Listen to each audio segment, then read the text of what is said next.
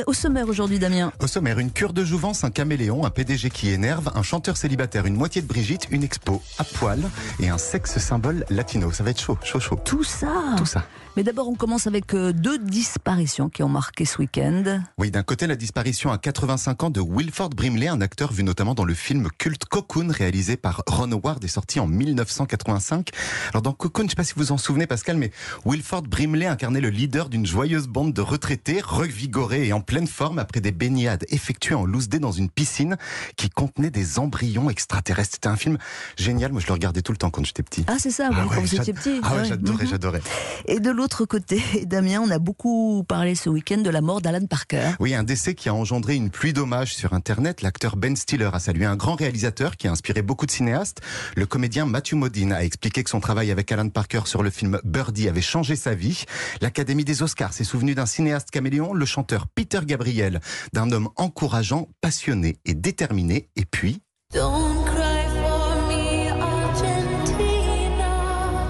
Madonna, qui avait travaillé avec Alan Parker en 1996 avec le film Evita, a posté ce message sur son compte Instagram. Alors je cite, Alan Parker était l'un des meilleurs réalisateurs avec lesquels j'ai jamais travaillé. Il m'a tellement appris, il a cru en moi, il m'a poussé dans mes retranchements. Et pour réussir à pousser Madonna dans ses retranchements, il fallait assurément beaucoup de talent. Alors Alan Parker avait 76 ans. Et en même temps, elle a fait tellement de cinéma, Madonna. Bah, ouais, pas, pas- tant que pas ça. allez. ça. Dans un tout autre style, un chanteur français célèbre en musique les joies du célibat. Ce chanteur, c'est Bilal Hassani qui vient de sortir un nouveau titre, Dead B. Alors B, en langage urbain, ça signifie Before Anyone Else, autrement dit l'être aimé, l'amoureux. Mais associé au mot dead, on comprend bien que Bilal parle de son ex.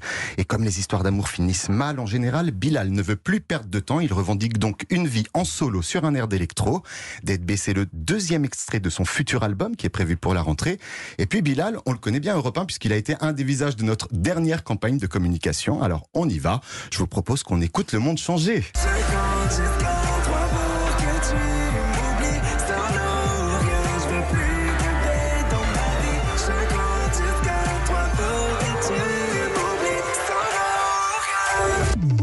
C'est spécial, hein Ouais, c'est électro. Oui, oui, le Ouais, ouais. nouveau Bilal, Bilal Hassani. Le PDG de Spotify énerve une fois de plus les artistes. Daniel Eck, le grand Manitou du site de streaming suédois, a en effet déclaré au site Musically que les pro- le problème des chanteurs qui se plaignent de la trop faible rémunération de Spotify en termes de droits d'auteur était surtout un manque de productivité. Alors selon lui, s'ils veulent s'en sortir, les artistes devraient bosser un peu plus, bon, feignant, travailler 24 heures sur 24, 7 jours sur 7 et oublier la nécessaire période de création entre deux albums. Pour lui, il faudrait pas sortir un album entre 2 et 4 ans, il faudrait y aller tout le temps. Évidemment, les réactions ne se sont pas fait attendre. David Crosby l'a traité de petite merde avide et désagréable, Ouais, quand même, je ouais. cite, Mhm. tandis que Mike Mills du groupe REM lui a proposé lui a proposé tout simplement d'aller se faire foutre. Voilà, bonne ambiance. Bon, moi c'est direct. Voilà. Euh, au cinéma, une moitié de Brigitte se lance dans un road movie alors qu'un road movie à deux c'est tellement mieux. Sylvie Haro, membre du duo pop et féministe, vient en effet de composer une chanson pour la bande originale du dessin animé. Alors Bigfoot Family, qui sera en salle après-demain, le 5 août. Bigfoot Family, c'est l'histoire du petit garçon Bigfoot. Vous savez, cette famille au grand pied. Il va partir en guerre contre des méchants exploitants pétroliers qui sont en train de détruire notre planète. Un message clairement écolo qui a la chanteuse. J'aimais bien les côtés euh, évasion, l'idée de liberté, de retourner un peu à l'essentiel, d'un espèce de retour à la nature.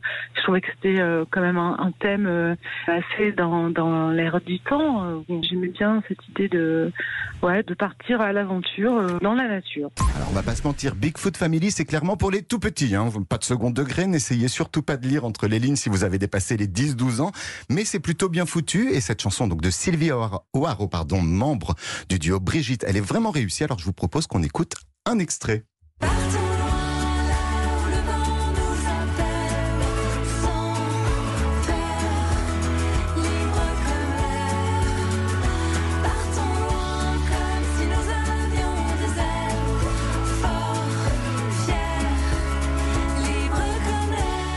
Chanson composée euh, avant le Covid donc. Ouais.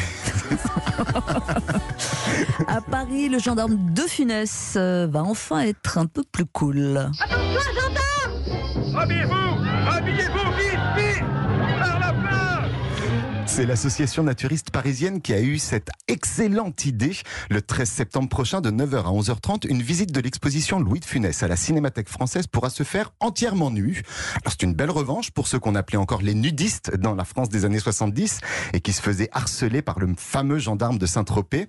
Alors aujourd'hui, les temps ont changé, les deux communautés devraient pouvoir cohabiter sans difficulté. Seul bémol dans cette visite, visite pardon, libre comme l'air justement, le port du masque sera obligatoire.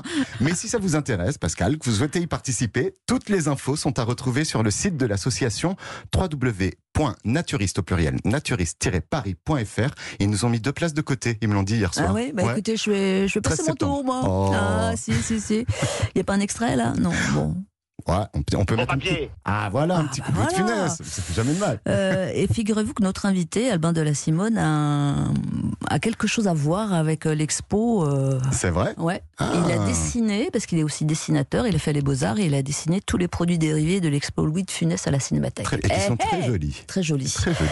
Et on termine avec une bomba latina. On a Bamba qui s'appelle Maluma, c'est la superstar latine. En ce moment, il enchaîne les tubes, il a chanté avec Madonna, Shakira, Ricky Martin.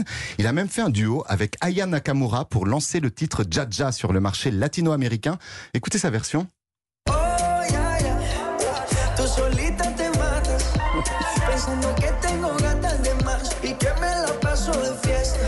Voilà, donc Jaja devient donc Yaya, mais aujourd'hui c'est surtout avec un nouveau single en solo que Maluma revient sur le devant de la scène.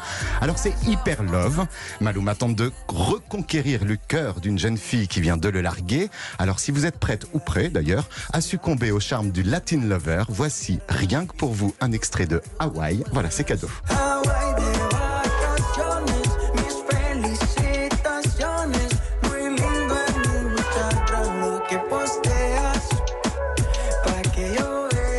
S'appelle Hawaii, c'était le cadeau de Damien Caprespine. Merci Damien, à demain.